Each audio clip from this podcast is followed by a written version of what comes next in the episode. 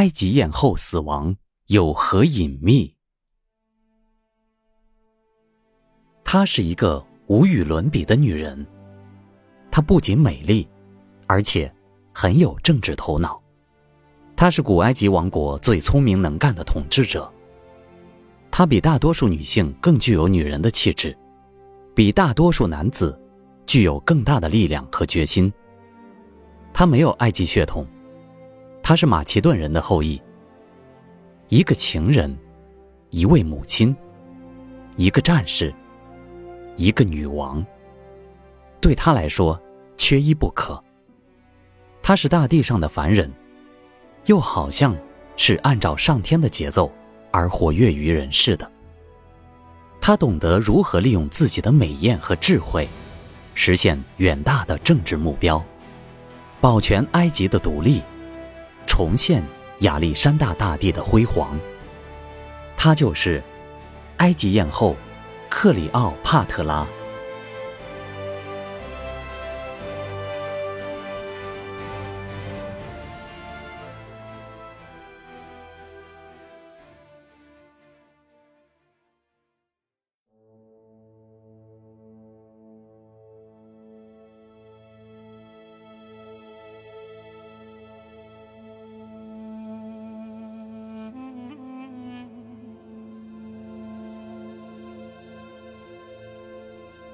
当克里奥帕特拉的父亲托勒密去世后，克里奥帕特拉的弟弟还小，只有九岁。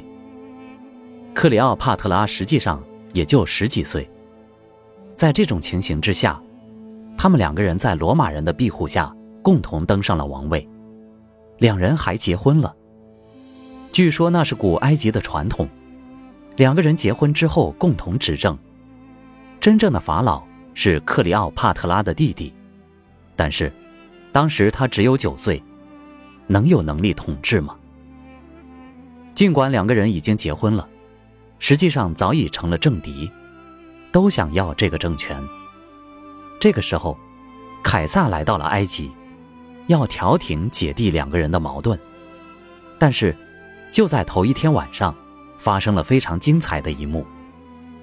凯撒来到了宫廷里，突然有人通报。说有一个埃及的重要官员求见，送来一个礼物，这个礼物又是非常贵重的礼物，是女王克里奥帕特拉赠送的。凯撒一看，是一个很重的地毯。打开一看，站起来一个非常漂亮的女人，这就是克里奥帕特拉。他用这种办法赶在他的弟弟之前见到了凯撒，于是。凯撒就成了他政治上的合作伙伴。后来，克里奥帕特拉就除掉了弟弟，巩固了自己的政权，而他也成了凯撒的情人。后来，凯撒回到罗马，在这期间，克里奥帕特拉也来到了罗马，受到了很高的待遇。但是这些待遇也引起了罗马人的不满，他们认为这样下去。凯撒有可能把克里奥帕特拉看得比罗马的统治更为重要。于是，凯撒就在元老院开会的时候被人谋杀了。凯撒死后，克里奥帕特拉连夜返回了埃及。这个时候，安东尼开始在罗马崛起，也成了执政官。后来，安东尼也被克里奥帕特拉在精神上给击败了。拜倒在克里奥帕特拉的石榴裙下，这样，安东尼乐而忘返，不再返回罗马了。于是，乌大维开始执政。此时，政界上的不同力量开始进攻埃及。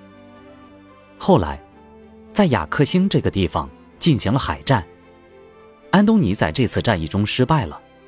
他回到埃及后，听说克里奥帕特拉已经死了。安东尼就自杀了。乌大维赶到后，让克里奥帕特拉投降。由于不愿受罗马人的统治，克里奥帕特拉用眼镜蛇结束了自己的一生。埃及艳后去世后，一个拥有三千七百年历史的古埃及文明就此宣告结束。从此，埃及这个神秘的国度纳入了罗马人的版图。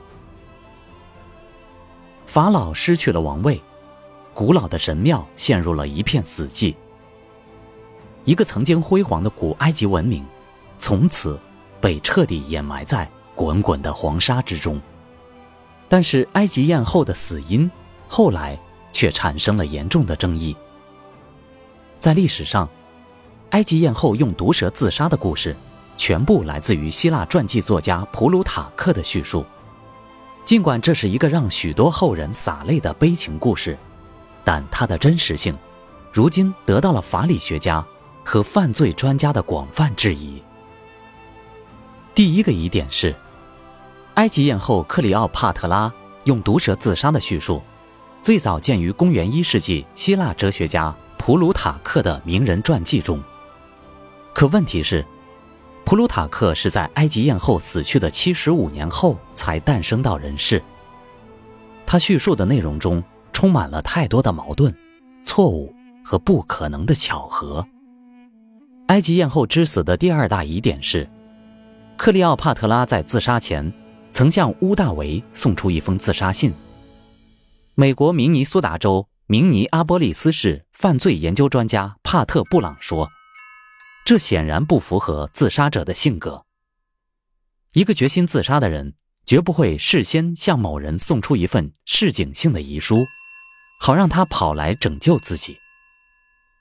第三大疑点是：如果克利奥帕特拉是中蛇毒身亡，那么他死的实在太快了。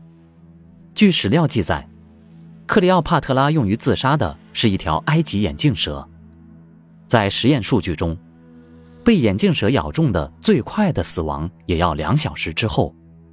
尽管医学史也记载着一些中了眼镜蛇毒后二十分钟内就死亡的事件，可乌大维的卫兵接到命令冲到埃及艳后住所时，距埃及艳后遣人送信仅相隔几分钟的时间。但当卫兵赶到现场时，埃及艳后已经香消玉殒了。法理学家提出的第四大疑点是：克里奥帕特拉的两个女仆之死不合情理。英国牛津大学热带医学和传染病学教授戴维·沃热尔说：“这儿有一个误解，并不是毒蛇每次咬人都能释放出毒液。如果三个人一起被毒蛇咬中，那么这个概率将更低。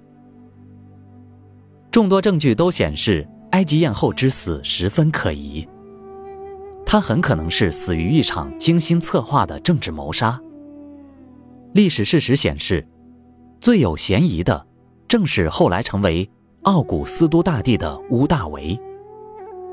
一个历史事实佐证了法理学家对乌大维的怀疑：他后来又杀死了克里奥帕特拉和凯撒的私生子凯撒利昂。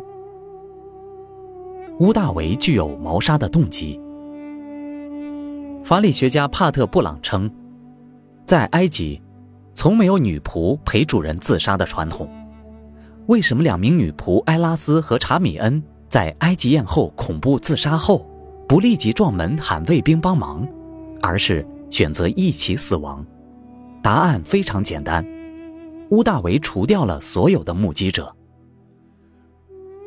看了上面的观点。我们不禁也要对埃及艳后的死因产生疑问。那么，到底是相信古书中的记载，还是相信现在的科学推断？答案不尽相同。